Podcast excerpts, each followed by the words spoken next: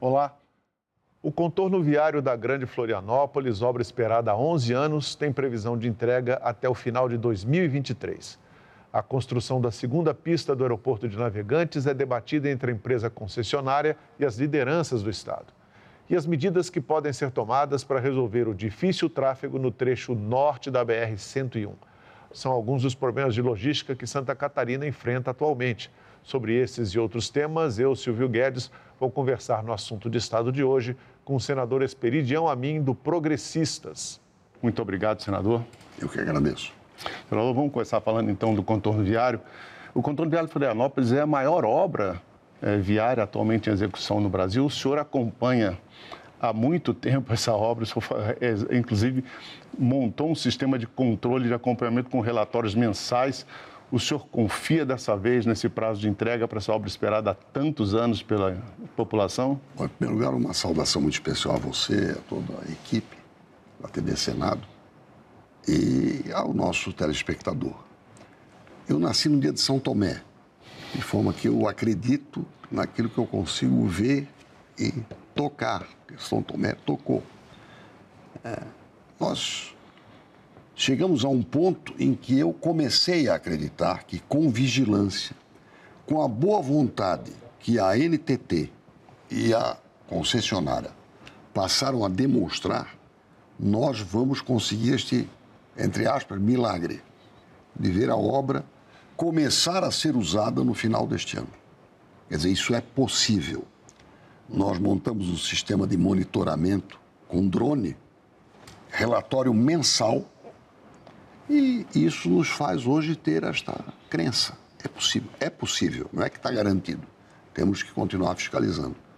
E isso representa um, realmente a maior obra rodoviária do Brasil, neste momento, com o maior número de empregos gerados, e faz parte do nosso sonho catarinense de reduzir este gargalo terrível que é a infraestrutura no nosso Estado. Um segundo momento, estamos tratando com a NTT e com a sua concessionária também, uma forma de melhorar ou despiorar, como eu gosto de dizer, quer dizer, tornar menos ruim o gravíssimo problema que nós estamos enfrentando na BR-101, que já está duplicada, na altura de Itajaí, entre Itapema, Balneário Camboriú, Itajaí e Navegantes, até Penha, no cruzamento, no encontro com a 470, ali nós temos um nó que está nos levando ao colapso. E também na região de Joinville, a maior cidade de Santa Catarina, onde nós também temos dificuldades de fluxo. Então, estabelecemos um cronograma com a NTT nesta semana, a última quarta-feira, e vamos tratar, caso a caso, necessidades de complementação de marginal, de rodovias marginais, de vias marginais, de agulhas, quer dizer, pontos de encontro, de saída e entrada na BR, eventual terceira faixa, que deu certo no trecho Palhoça, Florianópolis, Biguaçu, e intervenções em obras de arte. A maior de todas é a travessia do rio Itajaí a Sul tanto na região de Joinville quanto na região de Itajaí, então, resumindo. Obras de arte que os engenheiros dão esse nome, mas a gente sabe que são pontes, viadutos. Pontes, uma grande ponte. É. é isso mesmo, uma super ponte no rio Itajaí a Sul. O tamanho dela e as características eu não posso antecipar, né? não, não me cabe isso. Mas isso faz parte do elenco que nós temos que priorizar. E temos que priorizar rapidamente, porque o, o colapso já está nos atingindo. Então, em junho e numa possível reunião em Santa Catarina, com a NTT e com a Arteres, e com as lideranças da região, a começar pela Fiesc, pelos prefeitos, e o Fórum Parlamentar, quer dizer, a nossa bancada federal, o governo do Estado, nós vamos procurar priorizar aquilo que é fundamental para a emergência, é uma situação de emergência. Isso sem mencionar as nossas necessidades crônicas de rodovias no Oeste, a começar pela BR-163, pela 285 no sul do estado, pela 470, que é uma obra, a prioridade das prioridades de Santa Catarina, o fluxo de toda a nossa agroindústria, do produto trabalhado que vai para o mundo. Esse fluxo precisa da duplicação da 470, a 280 no nosso, norte do estado, são as nossas prioridades absolutas. Neste ano, nós vamos ter um pouco mais de dinheiro, graças à PEC da transição. Praticamente foram triplicados os recursos. Mas se não houver contrato e execução, vai acabar não gastando esse dinheiro, que é, uma, no momento, uma bolha. E nós queremos que seja o piso dos novos investimentos. E como você mencionou, a questão específica de aeroportos nos remete ao aeroporto de Navegantes, onde a empresa concessionária percebeu que tem um negócio maior do que ela imaginava. E disso, o potencial do aeroporto. É pelo potencial situado ao lado do complexo portuário de Itajaí e Navegantes, que exporta produtos com valor agregado. Isso é muito importante no Brasil, é um diferencial. Ter um aeroporto também vocacionado, não apenas para o turismo, olha o que significa Balneário Camboriú, Beto tudo, Carreiro. Tudo ali muito pertinho. Né, o, o, a Costa Esmeralda de Santa Catarina. Então, tantas atrações que nós temos de Itapema, de Navegante. Então, o aeroporto não só merece uma segunda pista, que já está praticamente assegurada, como merece investimentos numa, num novo terminal de passageiros, terminais de carga e carga direta vindo do, de outros continentes, da Europa ou da América do Norte, em face deste, deste grande uh, ponto forte da nossa indústria, da nossa agregação de valor de Santa Catarina. Então, isso e, naturalmente, os outros aeroportos também. Não custa lembrar que o aeroporto de Florianópolis é considerado o melhor aeroporto do Brasil pela terceira vez consecutiva. Temos as necessidades do aeroporto de Joinville, enfim, nós temos uma boa rede aeroportuária, isso tem que ser otimizado. E temos tido um bom diálogo no Ministério de Portos e Aeroportos, que nos dá esperança de termos boas soluções. Isso, digamos, é um balanço das nossas necessidades em matéria de infraestrutura, sem falar numa solução para o Porto Itajaí, que, em que houve um, um erro de manobra entre prorrogar a permissão para o município e ou privatizar, houve um, um erro de manobra que nós temos que reparar e temos a previsão nos próximos dias poder nos reunir com o ministro Márcio França para termos uma solução para o Porto de Itajaí, que sempre foi e será motivo de orgulho para todos nós. Senador, conversamos aqui na questão da logística de Santa Catarina, falamos de transporte rodoviário, falamos de aeroportos, falamos do Porto de Itajaí, Trens, senador. Ferrovias, nós temos uma, uma grave carência. Nós precisamos considerar que são as nossas prioridades. Primeira, trazer matéria-prima para o oeste de Santa Catarina, o maior polo produtor de proteína animal do mundo, né? com certificação de inexistência de aftosa há 20 anos. Há 20 anos que não se vacina, 22 anos. Ou seja, livre de aftosa sem vacinação. É o único território da América do Sul, da América do Sul, que tem esse, essa, essa medalha, essa distinção. Um esforço muito grande no campo ambiental. Então, nós precisamos garantir matéria-prima por um preço razoável e não transporte por caminhão, sempre em emergência. E a outra é a ferrovia transversal, digamos, oeste e leste, que nós já temos o estudo de viabilidade elaborado pela agora a empresa de logística, né, que foi a fusão da Valec com a EP, a empresa brasileira de projetos, EBP. Então, nós esperamos que a, infra, a empresa se chame Infraestrutura Sociedade Anônima, possa nos ajudar a definir essas duas grandes prioridades. Além disso, vamos ter uma espécie de ressurreição e ampliação da nossa estrada de ferro Dona Teresa Cristina, uma das duas únicas estrada, estradas de ferro que sempre deram lucro. A nossa que se originou da exploração do carvão e agora vai ganhar com a ampliação do Porto em Bituba, das suas atividades também, com a conclusão da BR-285, vai ter um campo de atividades ampliado pela demanda de produtos com valor agregado, o que é um diferencial na nossa pauta de exportações. Quer dizer, eu estou falando não de exportação a granel, de Sim, commodity. Estou é. falando de produto com valor agregado que representa mais salário, mais qualificação. É. Por isso, nós precisamos de um ensino médio realmente atualizado que não sofra interrupções. O ensino médio profissionalizante é crucial para o país. E em Santa Catarina, isso é a prioridade número um. Razão pela qual você pautou o ensino médio, onde eu sou, como professor que sou, posso dizer desde quando? Desde 1968. Várias né? reformas ortográficas atrás. Várias, várias reformas de ensino também. De ensino também. Então, eu acho que este é o, o, o foco maior, o foco mais importante do grande desafio da educação, que começa na, na infância, né? chega a, aos cursos superiores, à especialização, ao PhD, doutorado, enfim. Mas o foco da prioridade número um, e que é a responsabilidade do Estado federado, por excelência, é o ensino, é médio, ensino médio e profissionalizante, que dê ao jovem a possibilidade dele já se considerar útil a partir deste estágio escolar.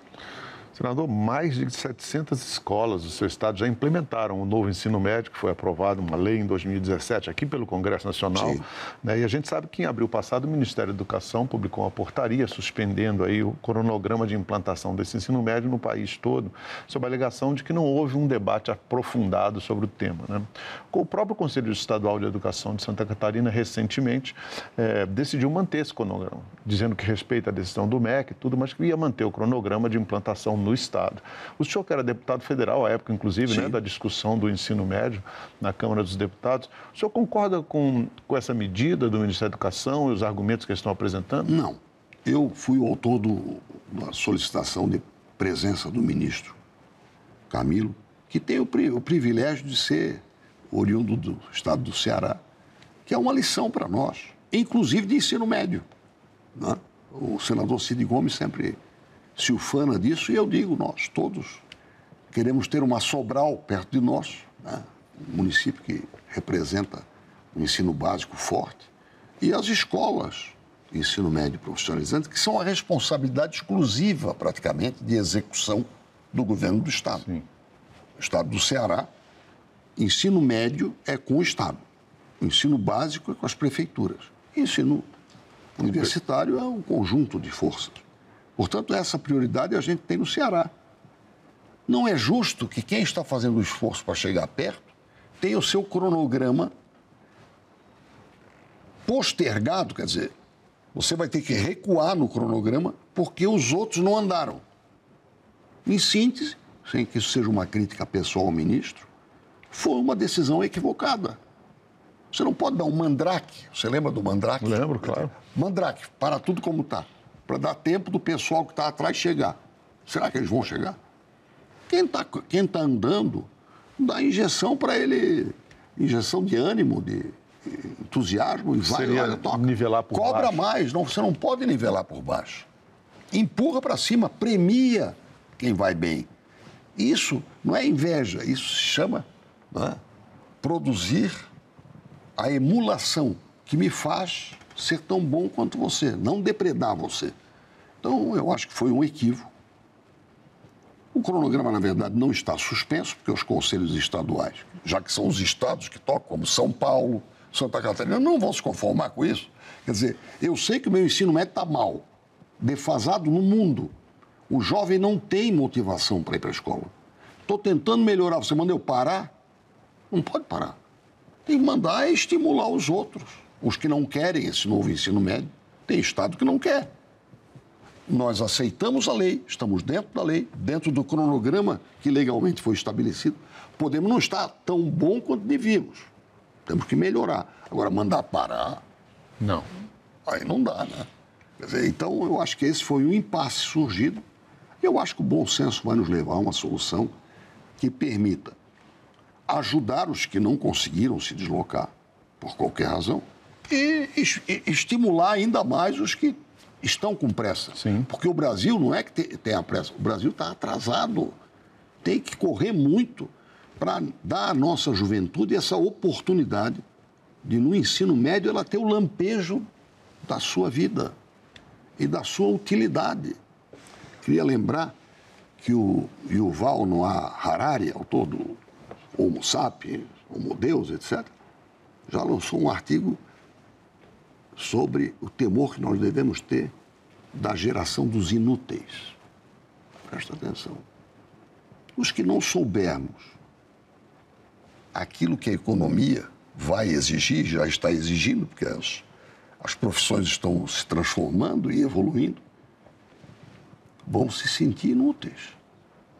Isso é um castigo que nós não merecemos. E muito menos podemos admitir que seja aplicável à nossa gente. É, dar de herança isso para os jovens, né? Você vai ser um inútil? Pô, Verdade. para com isso. Vamos nos atualizar, nos dotar as nossas escolas de internet. Eu acompanho mensalmente como é que vai a chegada da internet nas nossas escolas. Não por causa do meu estado, mas temos estado com quase 50% das escolas não conectadas Verdade. à internet. Isso como ficou é que... bastante evidente na pandemia, né? Sim, o que, é que vai acontecer com esse aluno? Esse aluno está condenado ao insucesso. Sim, ele já, já. Por culpa estrutural de um Estado, o brasileiro, que no leilão das, do 5G cuidou disso. Ao abrir mão da renda do leilão 5G, o governo brasileiro tomou uma decisão muito boa. Isso aí vai para fazer com que as escolas sejam Sim. interligadas. Agora, entre você decidir e Ligar as coisas funcionarem, vai uma longa distância que é a da execução. Verdade. Então, esse monitoramento que nós fizemos durante a pandemia, e temos que fazer agora, mostra que nós estamos atrasados em tudo.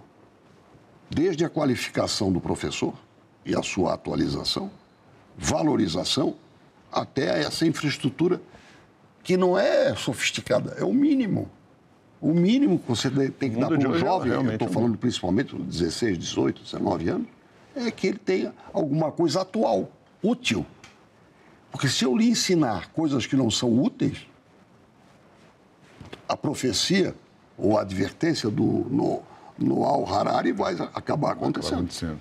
Vamos falar de, de, ainda de, que tenha muito a ver com o trabalho também, que é a questão do microcrédito, o apoio ao microcrédito. Você sabe que Santa Catarina, apesar de ter grandes indústrias, grandes conglomerados econômicos, é um estado basicamente de pequenos produtores, de pequenos empreendedores. Né? A gente tem até um infográfico aqui para mostrar para o senhor, senador, sobre o desempenho do Estado né, nos pequenos negócios. Esses são resultados do primeiro trimestre desse ano, feito pelo Observatório de Negócios do SEBRAE de Santa Catarina. Houve uma queda de 49,7% nas vendas entre janeiro e março, mas 60, quase 62% dos, dos empreendedores, dos pequenos empreendedores, acreditam na recuperação. É bem característico, inclusive, do temperamento do, dos catarinenses nesse sentido, na parte econômica. 75% das contratações no Estado nesse período foram feitas por pequenos por negócios. Temos um, e conseguimos chegar ao menor nível de desemprego do Brasil graças a isso, a essa, a essa, esse espírito empreendedor. Agora, o que que, o que que nós criamos agora? Criamos a frente parlamentar mista do microcrédito e das microfinanças. Não vamos discutir aqui a importância da microempresa, o que é importante de estatuto da microempresa, do super simples, da parte de qualificação do empresário. Tudo isso vai de uma forma ou outra, caminhando inclusive uma participação muito especial do SEBRAE vamos tratar de como o dinheiro, o crédito, vai chegar na microempresa.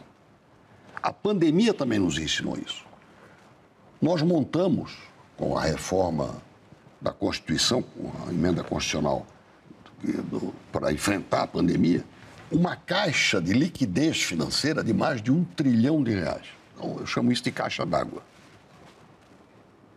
Só que a tubulação para chegar no microempresário é muito complicada. Quem é que vai conversar? Você quer começar um, um empreendimento hoje, você vai procurar quem? Verdade. Vai entrar num, num banco? Não vai ter sala de espera para você. Então, nós temos que ampliar os interlocutores que farão. Nós sempre teremos uma caixa d'água de crédito, que farão com que, além da lei da gravidade, haja agentes que facilitem a conversa com a microempresa. Infelizmente, não é só em Santa Catarina. Nós temos grandes lições, mas agora na instalação da frente parlamentar mista, que tem um jovem deputado do Mato Grosso, vice-presidente, eh, Pinheiro, deputado Pinheiro, Pinheirinho para alguns, mas é um, um deputado muito associado ao esforço do Estado do Mato Grosso na, no microcrédito, não é só em Santa Catarina. Tivemos exemplos trazidos agora durante a, a instalação da frente do Nordeste. O que as OCIPs, associadas ao Banco do Nordeste, organizações civis de interesse público, que nós criamos também em Santa Catarina, 18, ajudamos a criar no começo do século, estão lá pujantes, trazendo as melhores experiências, mas no Brasil inteiro, seja no Sul, seja no Centro-Oeste, seja no Sudeste, São Paulo, Minas, Espírito Santo, seja aqui no Distrito Federal. E no Nordeste, nós temos excelentes experiências que aproveitaram as sociedades de garantia de crédito, sociedade de garantidora de crédito solidário, os, os mútuos todos de ampliação de garantias, as cooperativas e associações de crédito, ou seja, novos interlocutores. E eu lancei uma ideia no, na, no lançamento da frente. Eu gostaria muito de conhecer a primeira experiência de aproveitar o agente comunitário de saúde, que é aquela pessoa que visita a sua casa uma vez, duas vezes, três vezes. Já foi na sua casa cinco, seis vezes para ver como é que está a sua vacinação, como é que está a saúde da família, para ser qualificada experimentalmente, para lhe perguntar sobre isto. Como é que vai a família e as suas oportunidades de ter um negócio? Interessante. É? Aquilo que a senhora sabe fazer não pode ser associado a uma cooperativa para transformar o seu hobby ou aquilo, aquele seu sua expertise, né, a sua habilidade num negócio. Eu gostaria muito de ver isso acontecer, nem que fosse experimentalmente no Brasil. E isso associaria, a isso está associado a necessidade de nós provermos no nosso Estado mais recursos para a saúde. Até porque com o inverno agora nós já sentimos, a chegada do inverno, as exigências das doenças que afetam o nosso pulmão e agora, talvez em decorrência da pandemia, com um especial alvo a criança. Talvez por ter ficado mais isolada no começo da sua vida, não adquiriu as imunidades. Eu não sou médico, né, mas arrisco a dizer. Quem não arranhou o joelho e consertou com saliva, com e, saliva. E, e, areia, vai Verdade. ter muita dificuldade se fizer isso. com, né? é, vai, vai ter muita dificuldade quando tiver, chegar a 5 anos de idade sem ter tido essa experiência. Pode, pode parecer bronca, mas é, a, minha, infância foi assim. Sim. Eu fui criando os meus anticorpos assim, a minha resistência. Como nós ficamos três, dois anos e meio em casa, com os mesmos, não socializamos, nós agora estamos tendo Sim, alguns sustos. E as crianças sofrem mais, talvez por isso. Né? Especialmente em Santa Catarina, nós estamos fazendo um grande esforço.